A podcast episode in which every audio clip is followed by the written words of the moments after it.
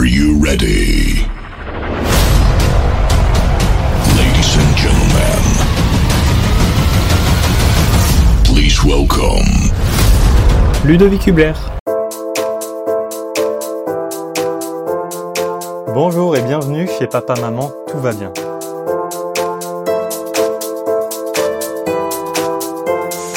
En 2015, après un premier voyage en stop en Norvège, une amie m'a offert un livre.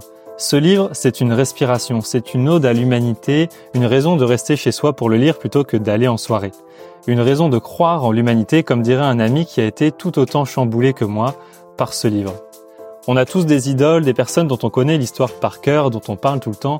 Mon idole à moi s'appelle Ludovic Hubler, c'est l'auteur de ce fameux livre et il est ici dans ce podcast. Si si, je vous jure, dans 30 secondes, je lui parle et je vous spoil déjà la conclusion. Faire le tour du monde en stop, papa, maman, tout va bien. Le monde en stop, c'est le titre de son livre qui a reçu le prix Pierre Loti en 2010. C'est le plus beau cadeau de Noël que vous puissiez faire.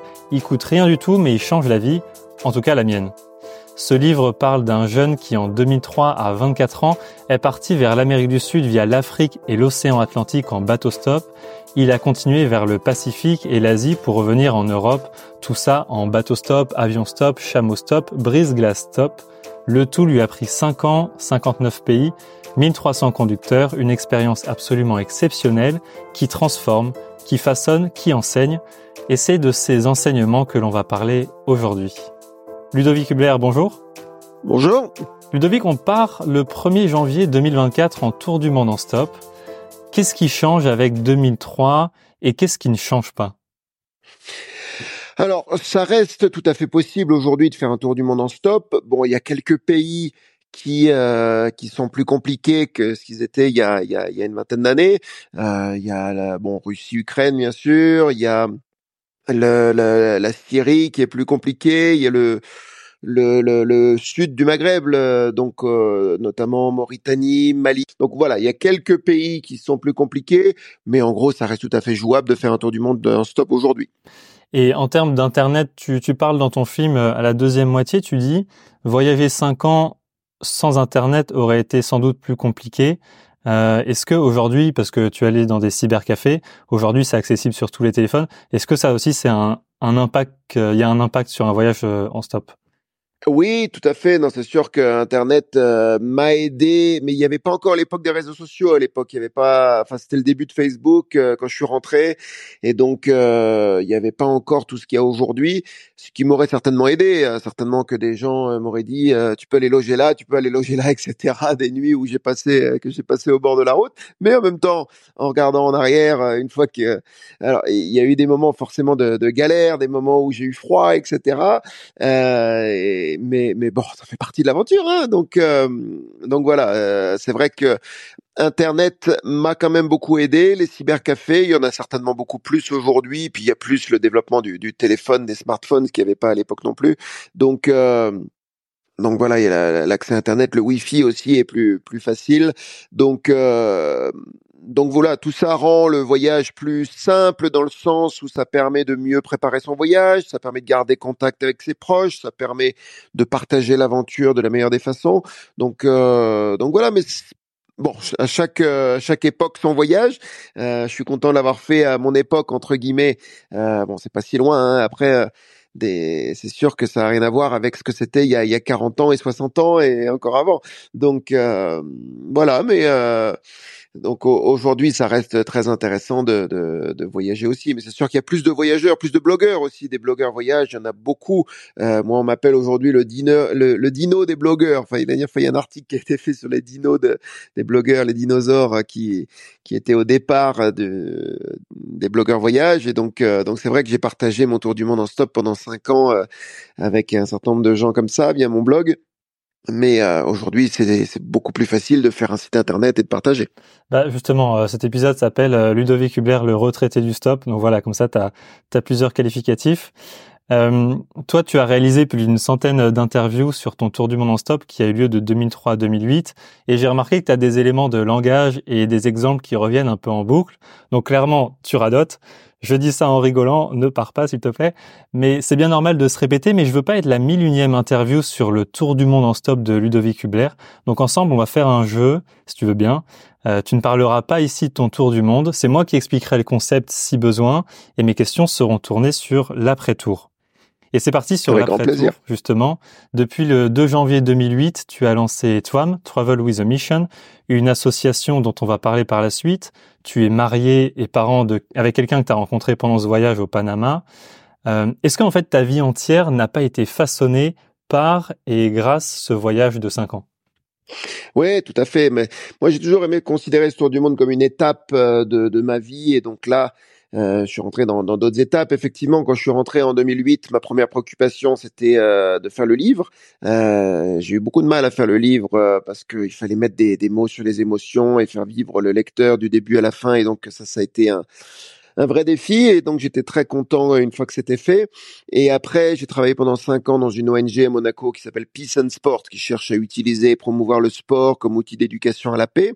Et, euh, et après, je me j'ai quitté cette ONG pour lancer effectivement Travel with a Mission, euh, avec laquelle on vient de fêter nos dix ans donc euh, là, il y a peu de temps, on a fait une grande soirée à Lyon pour nos pour nos dix ans.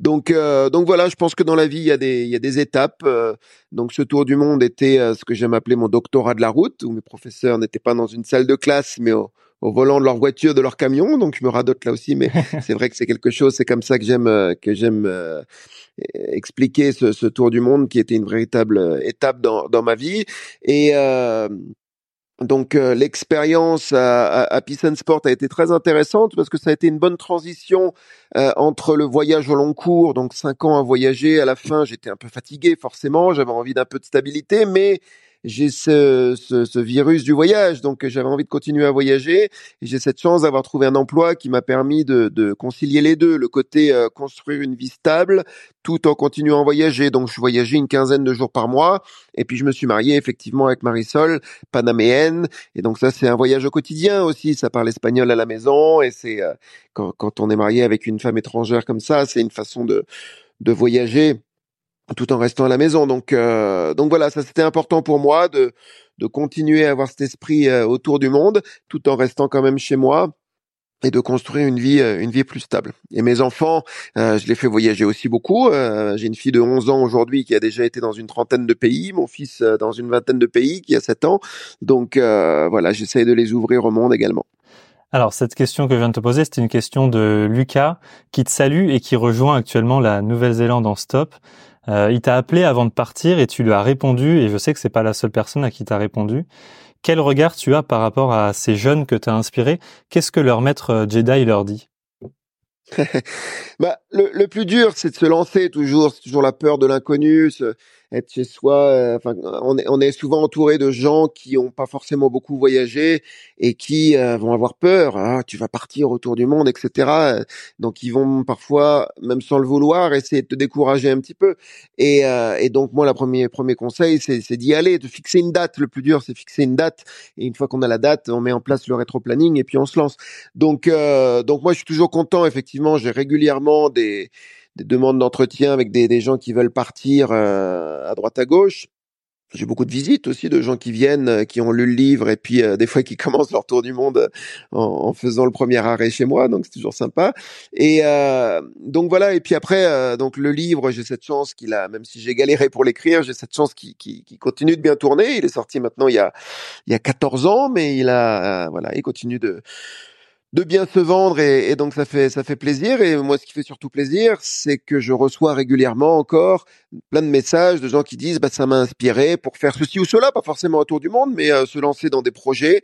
Parce que voilà ça ça montre que enfin moi moi ce tour du monde euh, au-delà d'être heureux d'avoir fait le tour du monde, Freud disait que l'homme n'a rien de mieux à faire qu'être en accord avec lui-même. Et je me sens parfaitement en accord avec moi-même. J'ai voulu le faire, je l'ai fait, et je me sens euh, bien en accord avec moi-même.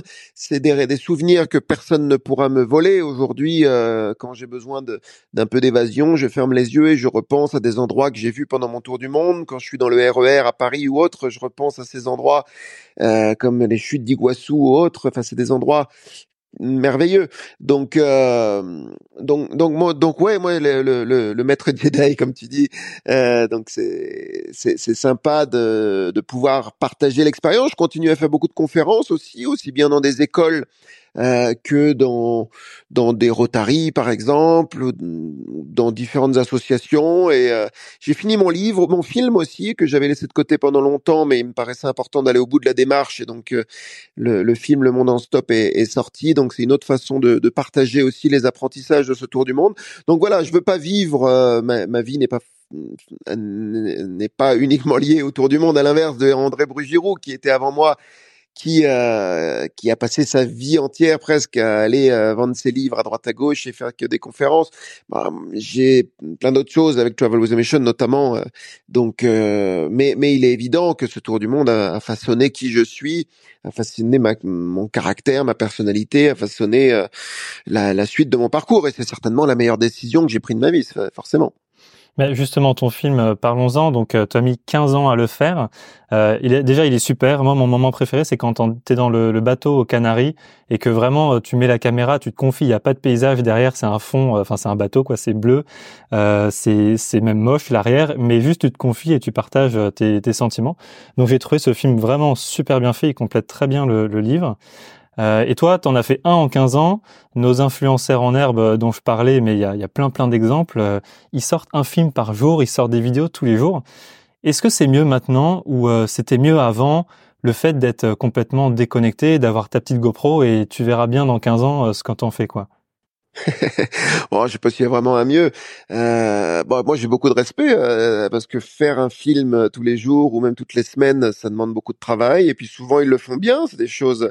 Bah, euh, s'ils le font pas bien, ils sont pas suivis par beaucoup de gens. Et donc, j'en ai vu un certain nombre qui euh, qui font des, des, des super films euh, aujourd'hui. Enfin, après, c'est sûr qu'il y a les outils pour pour faire ça aussi, mais enfin, ça, ça demande quand même du travail, du, du, du professionnalisme. Et donc, j'ai beaucoup de respect pour pour ceux qui cherchent à bien partager. Après, est-ce que qu'est-ce qui est mieux? Voilà, c'est une autre époque, c'est une autre façon de, de faire.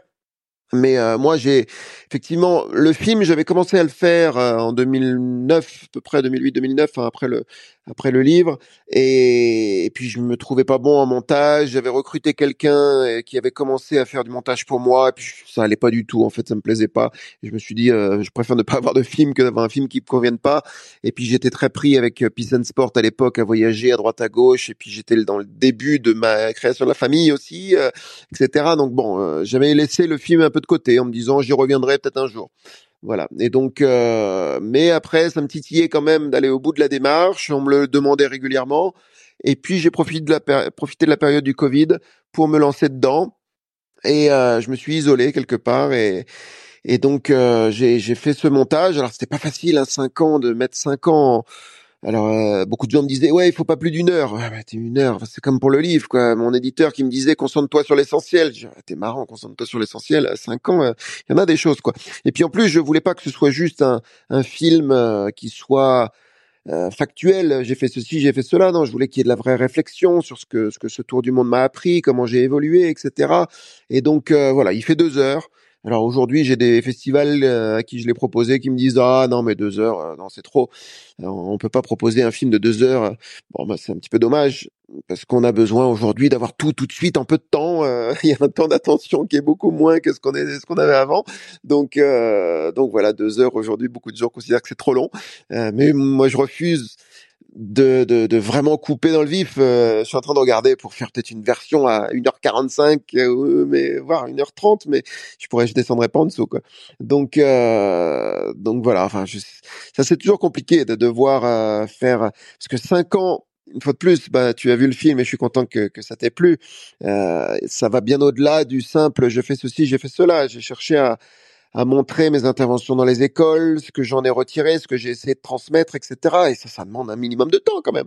Donc, euh, donc voilà, c'est pas comme des vidéos d'une minute euh, où tu fais le tour du monde en une minute, c'est sûr, c'est, différent. Ben ouais, je te pose euh, cette question parce que ça me fait beaucoup réfléchir. Je vais partir en tour du monde en stop, initié par un fameux Ludovic Hubler, enfin l'idée en tout cas. Et, et j'hésite à, à prendre en vidéo tous les jours. Et il y a un influenceur voyage qui dit dans une de ses vidéos quand on part en voyage comme ça, on part se rencontrer, rencontrer l'autre. et être toujours à monter des vidéos, toujours à penser au prochain post, ça empêche ça. Est-ce que tu penses que si tu avais un smartphone toujours dans les mains, tu aurais, vécu une expérience peut-être moins bonne, peut-être que tu n'aurais pas rencontré ta, ta femme actuelle si tu étais toujours en train de faire ton montage ça c'est vrai, ça c'est vrai que euh, tu parlais de, de, gens qui font des vidéos chaque jour. J'imagine que ça prend un temps énorme à monter parce que ça se fait pas d'un claquement de doigts. Et qui dit et ce temps-là est du temps qui n'est pas passé avec les gens en fait à, à profiter du voyage. On est plus lié à l'ordinateur et à sa communauté qu'aux gens qu'on va rencontrer. On va passer beaucoup moins de temps. Donc bon après, tout dépend. Si, c'est quelqu'un qui part sur un voyage de 5 ans, euh, qui va quand même prendre le temps, donc chaque situation est différente, donc c'est difficile de généraliser. Mais il est, il est évident que que, que c'est beaucoup de, de, de, temps qui est pris euh, qui est pris sur du digital et donc quand on voyage la notion de temps change euh, et, et, donc euh, voilà moi moi j'ai voulu toujours me détacher un petit peu de cette vie que, que j'avais avant en école de commerce ou autre. Enfin, on vit dans un monde, dans le monde occidental où chaque minute doit compter. Et donc, euh, j'étais un peu là-dedans avant. Euh, aujourd'hui, je le suis encore un peu quand même euh, parce que je, je dirais pas que, enfin, c'est vrai que mon téléphone reste quelque chose d'important. J'essaye de pas en être trop dépendant et faire en sorte que mes enfants soient la même chose. Donc, c'est une lutte de chaque instant. Hein, c'est pas facile euh, que ce soit pour moi, pour les enfants, parce qu'on on, on, en devient vite dépendant.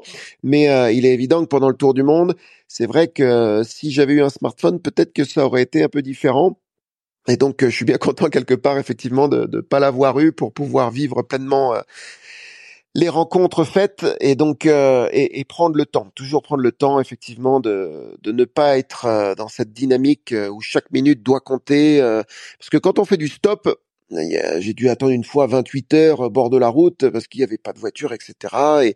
Et, puis, mais j'en ai profité pour faire plein de choses, pour prendre des notes, pour parler avec des gens, apprendre le portugais avec les, pompistes, etc. Apprendre, voilà, discuter.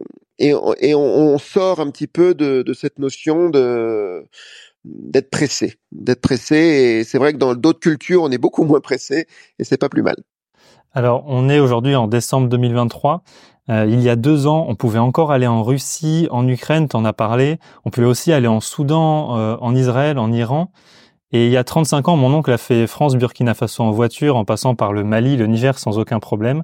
Euh, aujourd'hui, c'est fini, et plus les semaines passent, plus les conflits s'ajoutent et ne se résolvent pas, comme au Myanmar, en RDC, en Afghanistan. Et je parle même pas des crises éternelles au Yémen, Sud-Soudan, en Haïti, en Somalie. Euh, toi qui souhaites euh, la paix, tu as d'ailleurs fait un, TED là-dessus, tu souhaites la fin des frontières. Euh, quel regard tu as sur aujourd'hui et sur l'avenir? Est-ce que est-ce que tu arrives à être optimiste sur l'avenir maintenant? Alors, il y a plusieurs questions là. Le... Est-ce que je suis optimiste? Moi, je pars du principe que l'humanité a toujours fait trois pas en avant, deux pas en arrière, trois pas en avant, deux pas en arrière. J'ose espérer qu'on continue à, faire plus de pas en avant que de pas en arrière. Donc, euh, puis si quelqu'un comme moi qui a fait un tour du monde en stop, qui a réussi, qui n'a pas été agressé sérieusement, j'ai quelques histoires, mais moi, dans, ma, dans mes conférences, j'essaye d'insister sur le fait que la grande majorité de la population mondiale sont des gens honnêtes et sympas. Donc euh, ça, c'est quelque chose dont on ne parle pas au journal de 20 heures, euh, parce qu'on est dans une société effectivement où il y a les chaînes d'information continue qui ne cessent de nous rabâcher des mauvaises nouvelles. On a les alertes infos euh, qui nous cessent de, de, de donner des mauvaises nouvelles. On a l'impression que le monde est plus dangereux que jamais. Alors c'est vrai que ces dernières années-là, c'était pas terrible. Hein. Mais en même temps, l'année 2011, je me souviens, j'avais lu que l'année 2011 était l'année de l'humanité qui était l'année avec le moins de conflits sur, sur Terre. Donc euh, c'est simplement qu'avant il se passait plein de choses euh, à l'autre bout du monde, mais on n'était pas forcément au courant. Aujourd'hui, on est au courant de, de ce qui se passe euh, dès qu'il y a la moindre chose au Chili ou en Arabie Saoudite, on est au courant dans la minute. Donc ça, ça joue quand même pas mal. maintenant, on n'est pas dans le monde des bisounours et on voit bien avec ce qui se passe effectivement dans plein de pays que, que ça va pas bien. Donc euh, mon regard, il est euh, alors, il est d'un côté optimiste parce que j'ai pu voir de mes propres yeux que la grande majorité sont des gens honnêtes et, honnêtes et sympas, mais de l'autre côté, les minorités peuvent faire beaucoup de mal. Euh, on l'a bien vu dans le passé. enfin, même les nazis étaient une minorité. les, les Khmers rouges étaient une minorité. Ils ont fait énormément de mal à l'humanité. et et euh, même une minorité, même une personne qui aurait pu prédire que la guerre en Ukraine, même le jour d'avant, la plupart des experts disaient non mais il est pas assez fou, il va pas faire ça. Et puis il l'a fait aller envahir, ne rien respecter du droit international et amener le monde à avoir peur à une éventualité de troisième guerre mondiale, ce qui était jamais imaginable il y a encore quelques années. Donc et, puis avec, euh, moi je me disais, euh, avec 30 ans d'ouverture au monde, que la Russie allait quand même avoir un certain regard critique et que le brainwashing euh, n'était plus comme à l'époque de l'Union soviétique. On se rend compte que malheureusement, bah, aujourd'hui, 75-80% des Russes soutiennent quand même Poutine visiblement. Enfin après, soutiennent, toujours difficile à dire. On a jamais, les, les, chiffres qui nous sont donnés beaucoup de gens ont peur hein, avant tout, donc euh, ils disent euh, oui, mais euh, c'est pas forcément oui au fond d'eux. Donc donc voilà, c'est moi je suis très triste et je me suis battu pour l'Ukraine et je continue à me battre. Je suis allé à la frontière ukrainienne pour pour leur amener plein de choses qu'on avait qu'on avait récoltées ici, des denrées de première nécessité parce que j'ai cette casquette de Travel with j'ai une autre casquette où j'étais président du Rotary, j'ai relancé un club Rotary et on a fait plein de choses aussi. Donc avec les deux casquettes, on a pu faire pas mal de choses. J'ai ramené des des réfugiés ukrainiens dont on s'occupe toujours ici, etc. Donc, euh, donc voilà, moi je suis révolté. Enfin, je, je donne beaucoup d'importance au respect du droit international parce que s'il n'y a plus le respect du droit international, c'est la porte ouverte à tout. Et si la Russie devait emporter cette guerre, euh, ou même qui est euh, des accords de paix, mais qui euh, que, qui est des gains territoriaux russes et qui montre quelque part que la force l'emporte sur le droit, c'est un message terrible terrible et moi j'insiste beaucoup sur le message qui est envoyé quand on fait les choses. Et donc euh, si même s'il devait y avoir un accord de paix aujourd'hui donnant le Donbass, donnant la Crimée, donnant Mariupol, etc. officiellement à la Russie, c'est le début de la fin, j'ai envie de dire. Enfin, c'est le début de la fin. Il y en a eu d'autres des périodes comme ça, mais ça veut dire en gros que la force paye. Et ça, c'est terrible parce que derrière la Chine, ils regardent ça avec avec attention et, et ils vont dire bon ben, allez, on va se faire Taïwan. Et puis euh, et puis d'autres euh, partout sur Terre où il y a des, des sensibilités au niveau des frontières et de ce qu'il y en a, euh, voilà, ils vont y aller quoi. Si euh, autant ils hésitaient avant, mais ils se disent bah finalement si la force paye, euh, on voit bien avec l'Azerbaïdjan et, l'Arménie actuellement, et euh, et puis avec le Kosovo ça devient aussi chaud. Et puis voilà, des exemples il y en a plein. Alors il y a des, des, des, conflits, il y en a eu un paquet dans le passé, mais euh, les, les, outils et les armes qu'on utilise aujourd'hui ne sont plus ceux d'avant. Donc euh, il faudrait pas que ça dégénère. Quand on voit que l'Iran est à deux doigts d'avoir l'arme nucléaire, on ne peut qu'avoir peur forcément, euh, parce que aussi au-delà du danger d'avoir l'Iran avec l'arme nucléaire, c'est un autre danger, c'est la décrédibilisation du traité de non-prolifération de 74.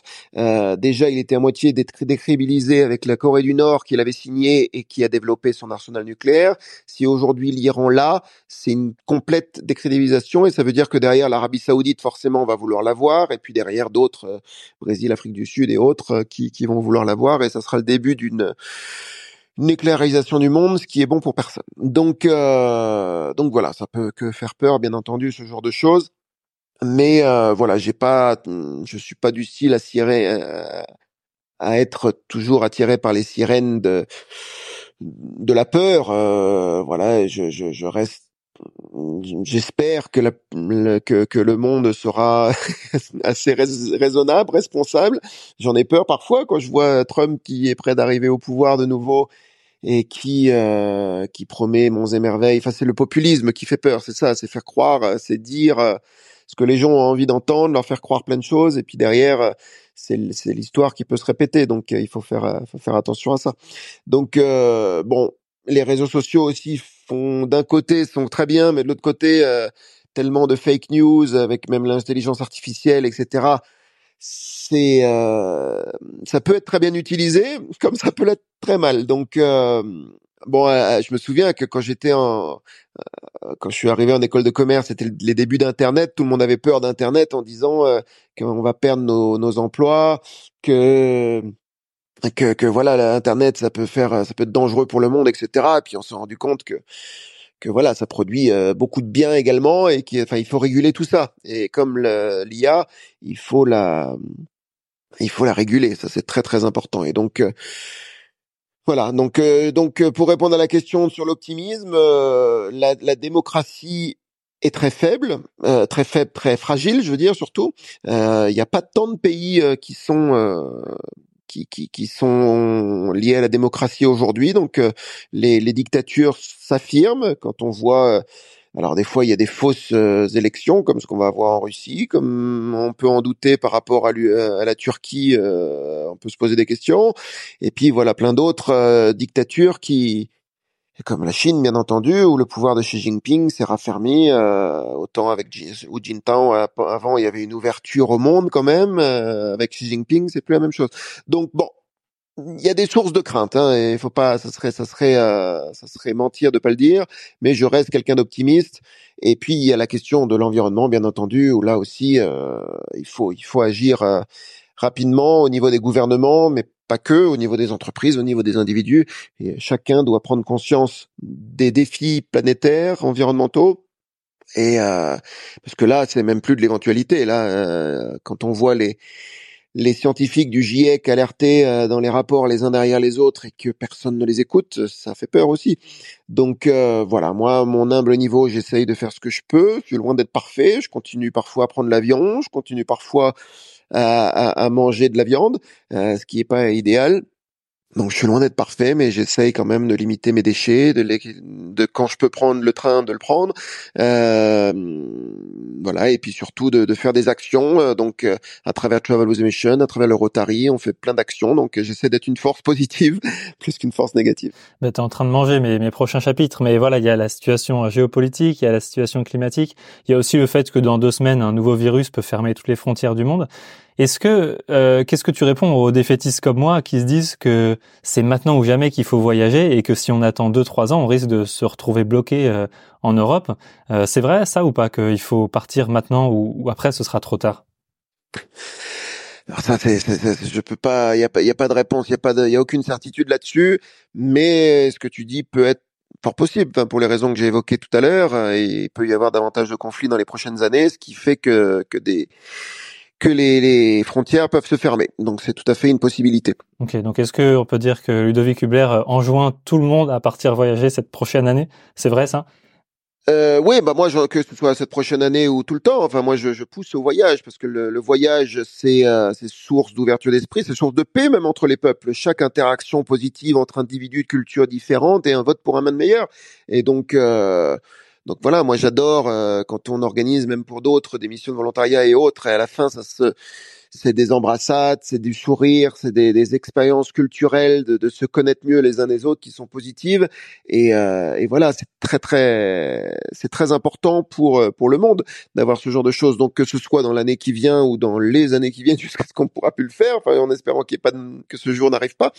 Mais euh, donc moi je, je euh, c'est pas temporel mon mon encouragement à voyager. Donc je pousse tout le temps et quand je fais des conférences à droite à gauche c'est un message, c'est va voyager, va découvrir et euh, frotte-toi à des façons différentes de voir le monde et et puis je, je, je, disais ça non seulement aux Français, mais même à l'Indonésien, etc. Puis s'il peut pas partir dans d'autres pays, ben au moins dans, il peut aller dans une autre ville d'Indonésie où il y aura peut-être une autre culture, etc.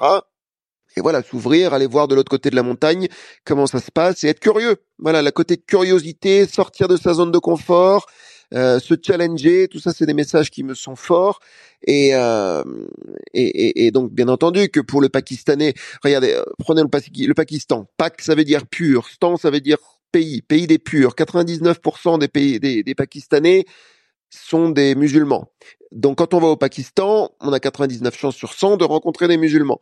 Donc on n'a pas, eux, ils n'ont pas cette ouverture de rencontrer des, des, d'autres cultures, d'autres religions, d'autres façons de penser. Et donc, euh, c'est sûr que quand quand ils me rencontraient, bah, j'étais un peu un extraterrestre venu d'ailleurs. Et je les challengeais parfois sur leurs croyances, sur leur façon de penser. Mais vous pensez comme ça parce que vous êtes né là Vous seriez né à 2000 km plus haut, plus bas, à droite, à gauche, ce serait différent certainement. Et donc, je leur mets peut-être quelques doutes dans la tête. Mais euh, donc, euh, donc voilà, moi je pense qu'il est important. Le, le cerveau, il est tellement puissant et il faut qu'il fleurisse. Il faut qu'ils fleurissent et les religions ont tendance à les empêcher et les, religions, mais les idéologies aussi. Hein, quand on voit la Corée du Nord, c'est pas de la religion, mais on est dans du lavage de cerveau complet et on empêche le cerveau de fleurir. Donc moi, je suis pour faire fleurir le cerveau et donc euh, encourager euh, les gens à, à, sortir des dogmes notamment euh, et qui te vont dire bah je crois comme ça parce que c'est écrit dans tel livre que ça doit être comme ça. Non, arrête, sors de là. Sors de là, dis-toi qu'est-ce qui est bon? Est-ce que est-ce que tu as vraiment besoin d'une religion pour avoir des valeurs morales?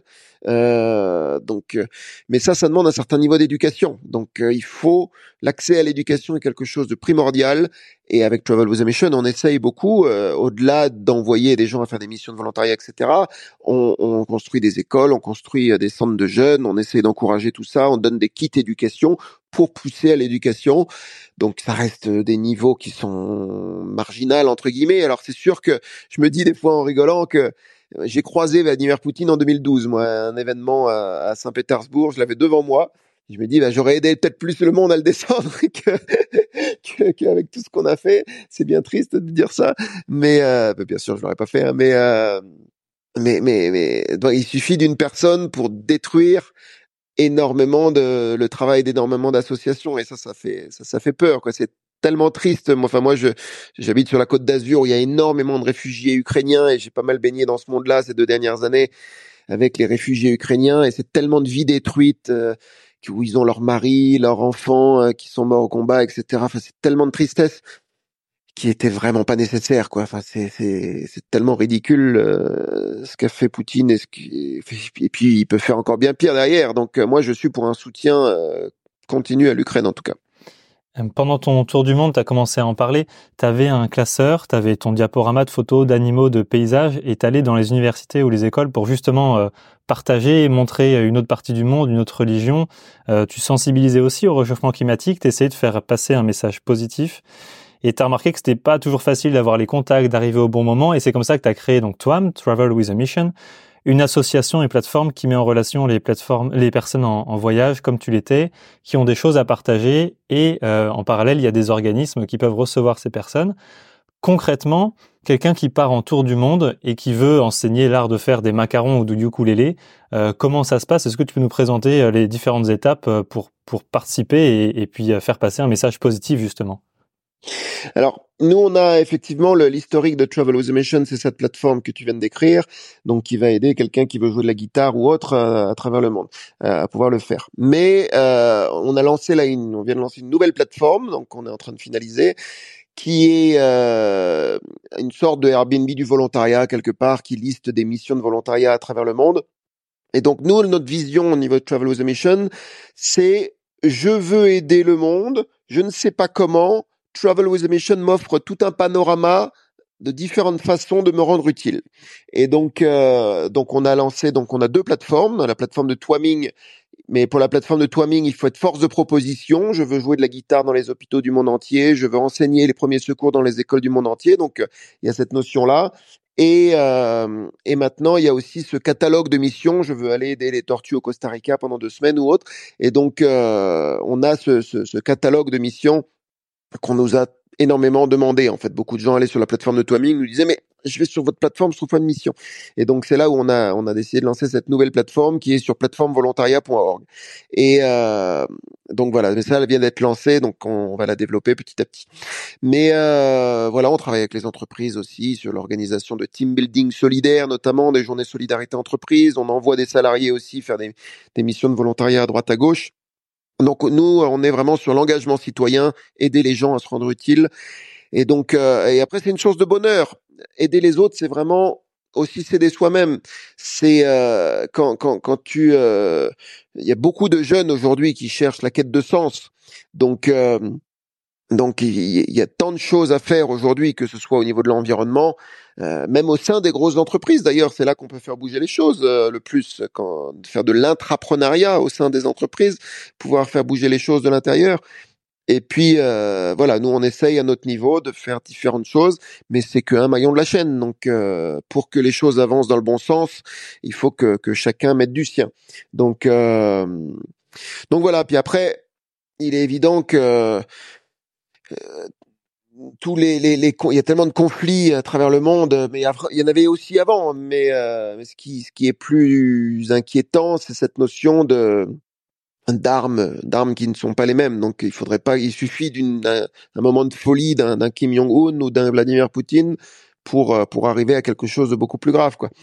Donc j'espère qu'on n'arrivera pas là, quoi.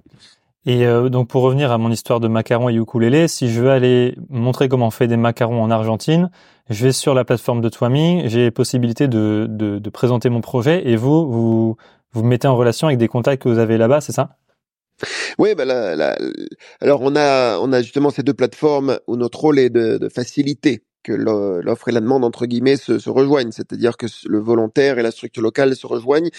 Et donc euh, pour la plateforme de Twaming, il faut proposer une intervention sur la thématique de ton choix. Il faut être force de proposition. Donc ça c'est par exemple, comme je disais, j'ai une compétence spécifique.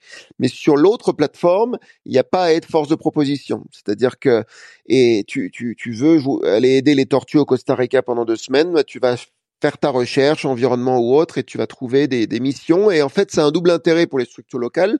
Ça leur permet, un, de recevoir des volontaires, et deux, ça leur permet également de de, de, de, comment dire, non seulement de recevoir des volontaires, mais de, de développer une activité génératrice de revenus parce qu'elles vont proposer un package qui va intégrer normalement logement, nourriture, transport local, venir te chercher à l'aéroport et autres. ils ont tout un package. Et pour, pour eux, c'est une activité génératrice de revenus, donc ça leur permet de développer leur, leurs activités. Donc, euh, donc voilà, c'est un double intérêt pour eux. Et puis pour le voyageur, il va faire euh, sa mission qui, qui, peut durer deux semaines, trois semaines, un mois, deux mois, cinq mois, six mois.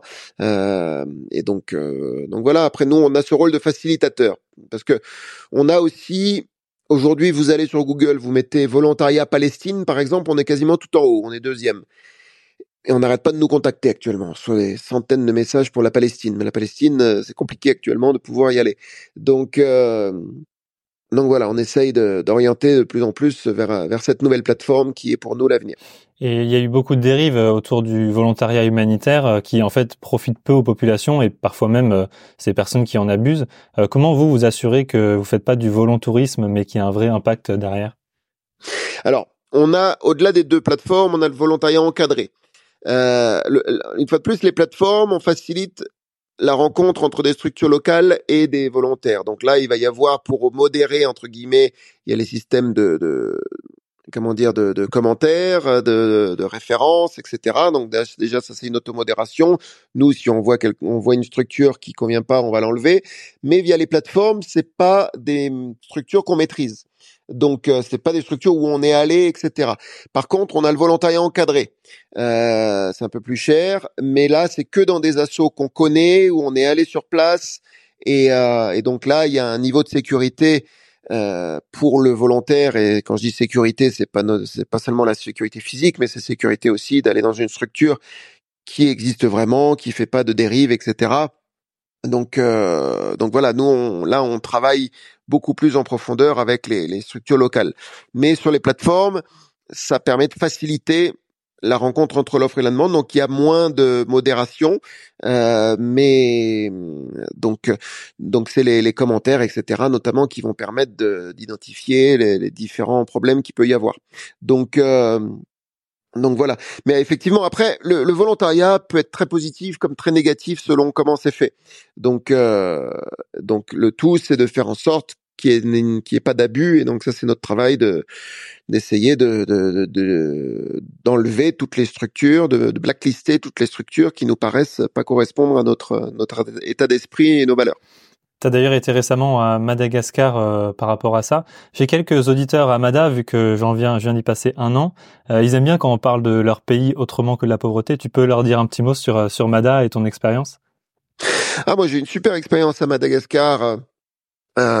Bon, après c'est comme beaucoup d'endroits en Afrique, notamment, où il y a certes la pauvreté, il y a certes le fait, enfin, où ce qui, ce qui, ce qui, ce qui énerve toujours, c'est le fait que les structures étatiques, le gouvernement, les gouvernements successifs n'ont pas fait leur job. Euh, moi, je suis allé dans les endroits dans le sud, notamment dans les endroits reculés, où même l'accès à l'eau n'est pas n'est pas fait n'est pas, enfin, il n'y a pas d'accessibilité à l'eau. Il faut qu'il marche pendant des, dizaines, des, des, kilomètres et des kilomètres pour ramener le, précieux sésame, le précieux sésame, simplement parce que le, le gouvernement n'a jamais fait ce qu'il fallait et euh, n'attend que les ONG qui vont le faire. Mais les ONG vont le faire et puis ils vont partir et puis derrière on a des pompes qui sont cassées, etc.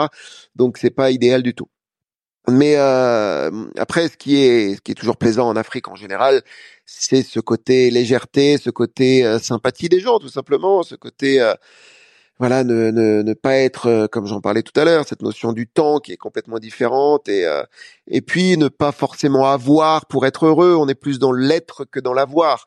C'est-à-dire que, voilà, on a, on n'est pas dans, dans une optique de, de toujours vouloir avoir le dernier, la dernière version de ceci ou de cela. Donc, euh, donc voilà, ils, ils, passent du temps entre eux à, à, jouer avec des choses simples et donc ça, ça, ça, ça fait plaisir à voir toujours. Donc, euh, bon, ça c'est l'Afrique en général, l'Amérique latine est aussi un peu comme ça. Donc, euh, donc ça c'est quand, quand, on voyage, on, on, prend plaisir à, à découvrir cela. Mais après, Madagascar, pour être spécifique à Madagascar, j'ai eu cette opportunité, bon déjà aussi au niveau nature, euh, aller voir les lémuriens, etc. Donc ça c'est très très impressionnant et c'est sympa. Enfin, ce qui est moins sympa, c'est de voir toute la déforestation autour.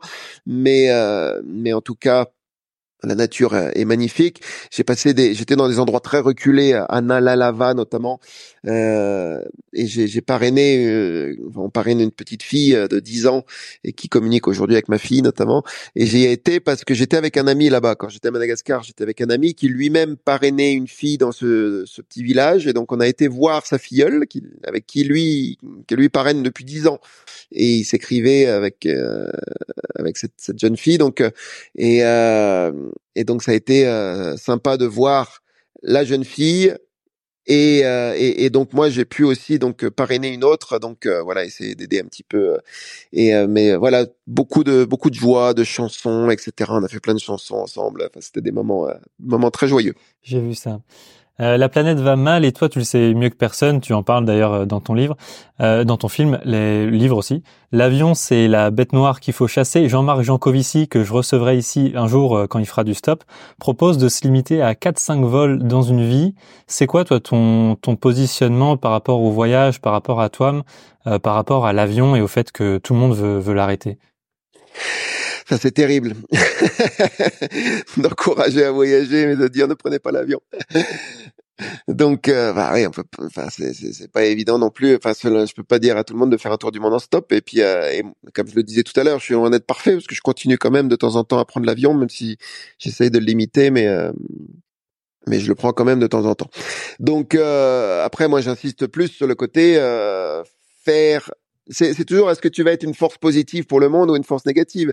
Donc il y a des choses qui vont te rendre force négative, donc de prendre plus l'avion ou de, de, manger de la viande ou faire de, ça va te faire perdre des points entre guillemets, mais tu peux regagner des points en, construisant des écoles, en faisant des choses euh, positives pour l'humanité. Et donc euh, si ton bilan est positif à la fin, c'est bien. Donc euh, donc quatre cinq vols dans une vie, bah oui, je suis pas, je suis loin d'être d'être le, le, le, bon élève pour ça, mais euh, mais je le comprends, hein, je le comprends effectivement quand on voit les chiffres, etc. Il y a, on peut que on peut que être sur cette dynamique-là. Donc moi, comme je le disais, j'essaye de prendre le train le maximum, de limiter l'avion, et euh, avec le stop aussi, en, de toute façon les gens vont de A à B et donc on, on limite. Mais euh, voilà, donc euh, donc il y a, y, a, y, a, y a beaucoup à faire de ce côté-là au niveau de, de la réduction des gaz à effet de serre. Et donc euh, il, est, il est important d'essayer de, de limiter au maximum. Mais euh, j'espère que tu pourras avoir Jean-Claude Jancovici, Jean-Marc Jancovici à ton à ton micro. Et c'est quelqu'un que, que j'apprécie beaucoup et que j'écoute régulièrement et qui est terriblement doué. Avec toi, on, garde, on gagne des points. On peut y aller en avion? On gagne des points, bah, euh, on gagne des points chacun à son propre compteur, de, des points qu'il va faire et, pas parce qu'il n'y a pas de compteur officiel. Mais euh, en, voyageant avec une mission, effectivement, on gagne des points. Ouais. Euh, tu voyages comment, toi? Petite question que Aurore euh, m'a demandé de te poser. Tu voyages comment après un tour du monde en stop? Est-ce que tout nous blase ou est-ce qu'on n'a plus envie de rien faire à part aller dans des resorts? C'est comment un voyage d'un retraité du stop? Non, non, non, moi je suis loin d'être euh, d'être blasé. Euh, ça surprend des fois les gens quand je leur dis que j'ai il y a plus d'endroits que j'ai envie de découvrir aujourd'hui qu'avant mon tour du monde. Parce que je suis moins ignorant tout simplement. Euh, avant de partir pour mon tour du monde, tu m'aurais dit Nicaragua, Panama, bah, j'y connaissais rien du tout. je t'aurais dit ouais le canal de Panama, mais j'y connaissais pas grand chose. Une fois que tu vas sur place, tu rencontres des gens qui te disent mais tu devrais faire ça, ça, ça. Tu commences à lire davantage, à rencontrer des gens qui vont t'expliquer qu'il faut faire ceci ou cela. Et là, tu te rends compte que waouh, en fait, il y a plein de choses à faire que tu, dont tu soupçonnais pas l'existence. Et, et, tu pars du pays en te disant bah faudra que je revienne. Donc euh, c'est un peu la même chose dans chaque pays. Et donc voilà, tu, plus tu voyages, plus tu as envie de voyager. Donc moi, je suis loin d'être blasé vraiment loin d'être blasé. J'ai toujours cette envie de, de, croquer la vie et de croquer la, la découverte. Euh, et puis je, je, suis plus éduqué, donc euh, il y a des choses où j'arrive à lire derrière les derrière les lignes, enfin entre les lignes, je veux dire, derrière les simples images de catastrophes et autres, on comprend mieux quand on est plus éduqué. Donc euh, donc ça c'est ça c'est très plaisant. Donc euh, donc voilà, je continue. Puis je suis avec mes enfants aujourd'hui, donc je les pousse aussi à j'ai ce rôle de d'enseignant entre guillemets. Donc euh, donc je continue de voyager. Euh, j'en ai j'ai été dans 113 pays dans ma vie, donc euh, il y en a encore plein d'autres que je veux découvrir. Euh, là, je prépare une autre aventure pour 2024. Euh, on n'est pas encore vraiment parlé, mais euh, faire une traversée de la France à pied sur la thématique de l'engagement, à rencontrer des gens engagés, différents types d'engagement, aussi bien un maire d'une ville que etc., etc. Donc, euh, mais je communiquerai là-dessus euh, au, au début de l'année prochaine. Mais euh, donc voilà, je continue à. Bah, j'aime bien me challenger, moi. Donc j'ai continué ces dernières années une fois par an à faire des challenges. Alors ça peut être des challenges sportifs. Hein. J'ai fait l'ascension du Mont Blanc, j'ai fait un triathlon, j'ai fait un marathon, j'ai fait la Spartan Race qui était fatigante. J'ai fait la traversée de la France, enfin de Strasbourg à Aise, dans le sud-est de la France en vélo. Bon, des trucs comme ça qui, voilà, moi j'aime bien ce côté challenge, de sortir de ma zone de confort. Euh, donc je suis arrivé euh, dans les derniers au triathlon, mais peu importe. C'était c'était c'était sympa de se challenger. Et et puis je continue donc euh, à, à découvrir de nouveaux pays aussi via Travel Emission. Je vais à droite à gauche régulièrement, donc euh, donc, euh, donc voilà, c'est c'est une façon de toujours euh, toujours apprendre. Moi, je suis euh, excusez-moi, je cherche à toujours apprendre, à toujours grandir, et donc j'écoute beaucoup de podcasts et de, de, différentes choses pour apprendre, apprendre, apprendre. Je crois que je me lasserai jamais d'apprendre. Bon, c'est bien de voir qu'on n'est pas qu'on n'est pas blasé après un tour du monde en stop. Petite question classique, mais je connais déjà la réponse. Est-ce que après, enfin pendant un tour du monde en stop, papa, maman, tout va bien? Oui, oui, oui. Bah après, mes parents avaient peur forcément avoir ton fils qui euh, traverse tout seul le Pacifique, avoir son fils qui traverse l'Afghanistan, bah, ils sont pas rassurés. Mais euh, après, j'ai gardé contact via les réseaux sociaux, etc. Enfin, les réseaux sociaux, c'était plus à l'époque euh, Skype, notamment MSN Messenger, etc., qui n'existe plus. Mais donc, donc voilà, j'ai pu les tenir au courant régulièrement, et puis ils savent que je suis pas une tête brûlée, ils savent que je suis quelqu'un quand même qui va faire attention, mais on n'est jamais à l'abri de quoi que ce soit. Là, j'ai appris il y a quelques jours que quelqu'un que je connaissais Arthur Ange, euh, qui a voyagé, enfin avec qui j'étais en contact par mail à l'époque, euh, dont on n'avait plus de nouvelles depuis sept ans, euh, a été officiellement considéré comme mort maintenant. Et c'était un voyageur qui qui traversait la frontière. Il avait essayé de traverser la frontière entre le, Bangladesh et la Birmanie. Et, donc il n'avait pas été retrouvé. Là, il a été retrouvé décédé malheureusement. Mais euh, donc voilà, le, les risques existent. Hein, il faut pas être, on n'est pas dans le monde des bisounours. Mais euh, donc voilà, il faut faire confiance, les yeux ouverts.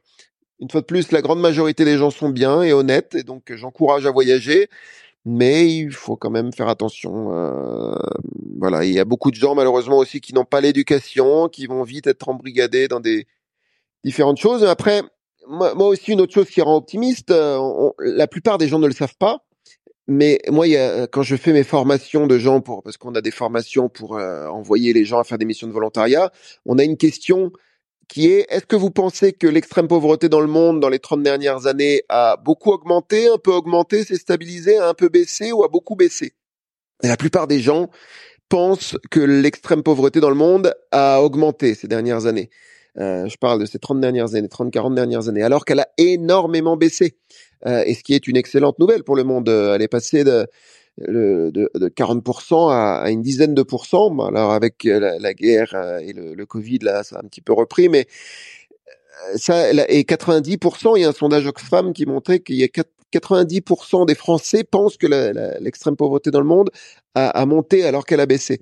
Donc euh, c'est très méconnu du monde. Ça montre qu'il y a un manque d'éducation aussi là-dessus, mais ça c'est plutôt une bonne nouvelle. Après, par, contre, au niveau environnemental, forcément, qui dit que l'extrême pauvreté baisse, dit que c'est des gens qui vont acheter ceci, cela. Rien qu'un pays comme l'Inde, il y a une, classe moyenne de 450 millions d'habitants qui, qui a vu le jour, et donc c'est des gens qui veulent un lave-vaisselle, qui veulent un lave-linge, qui veulent ceci, qui veulent cela, et donc ça consomme plus. Et donc, euh, et qui sommes-nous en tant qu'occidentaux pour dire euh, n'allez pas acheter un lave-vaisselle, un lave-linge, alors que nous on l'a fait? Donc c'est à nous de montrer l'exemple. Euh, et donc euh, ça, il y a beaucoup de gens qui disent ouais mais bon à quoi ça sert de montrer l'exemple si euh, tu vois l'Inde, la Chine, on est tellement ridicule, même les États-Unis par rapport à eux? Oui, c'est vrai mais en même temps, il faut qu'on montre l'exemple. Si euh, si les Français ne montrent pas l'exemple, euh, qui est-ce qui va le faire Donc euh, donc voilà, on n'est pas obligé de tous aller dans, droit dans le mur. Donc essayons de faire à notre niveau ce qu'on peut faire. Bon, tu dis que tu écoutes beaucoup de podcasts. Apparemment, tu n'as pas écouté Papa Maman tout va bien parce que il faut normalement répondre Papa Maman tout va bien. Mais c'est pas grave. Moi, j'ai vu ton livre et puis j'ai vu ton film. Je sais que Papa Maman tout va bien en du monde en stop. D'accord, ok, je connaissais pas ça. Merci beaucoup, Ludovic Hubler. Merci beaucoup, à bientôt. Eh bien, sacrée expérience de parler à son idole, à la personne qui a écrit un, un livre, une personne que je pensais si inaccessible il y a quelques mois encore. Et petit à petit, l'idée m'est venue de l'inviter et en fait, c'est devenu très très facile de pouvoir discuter avec lui, de poser les questions qui me tourmentaient. Et sa conclusion, c'est que c'est toujours possible de faire un tour du monde en stop oui, il y a des situations un peu plus compliquées qu'il n'y avait à l'époque, mais ça n'empêche pas le fait qu'on puisse rencontrer du monde, on puisse traverser les frontières encore aujourd'hui. Donc vous qui m'écoutez, je vous encourage à le faire. Je sais que certains et certaines d'entre vous sont déjà en train de le faire. Bravo pour ce que vous faites et puis bravo aux autres personnes qui n'ont pas encore commencé mais qui vont sûrement le faire après l'écoute de cet épisode. Bravo d'avoir été jusqu'à la fin de cet épisode.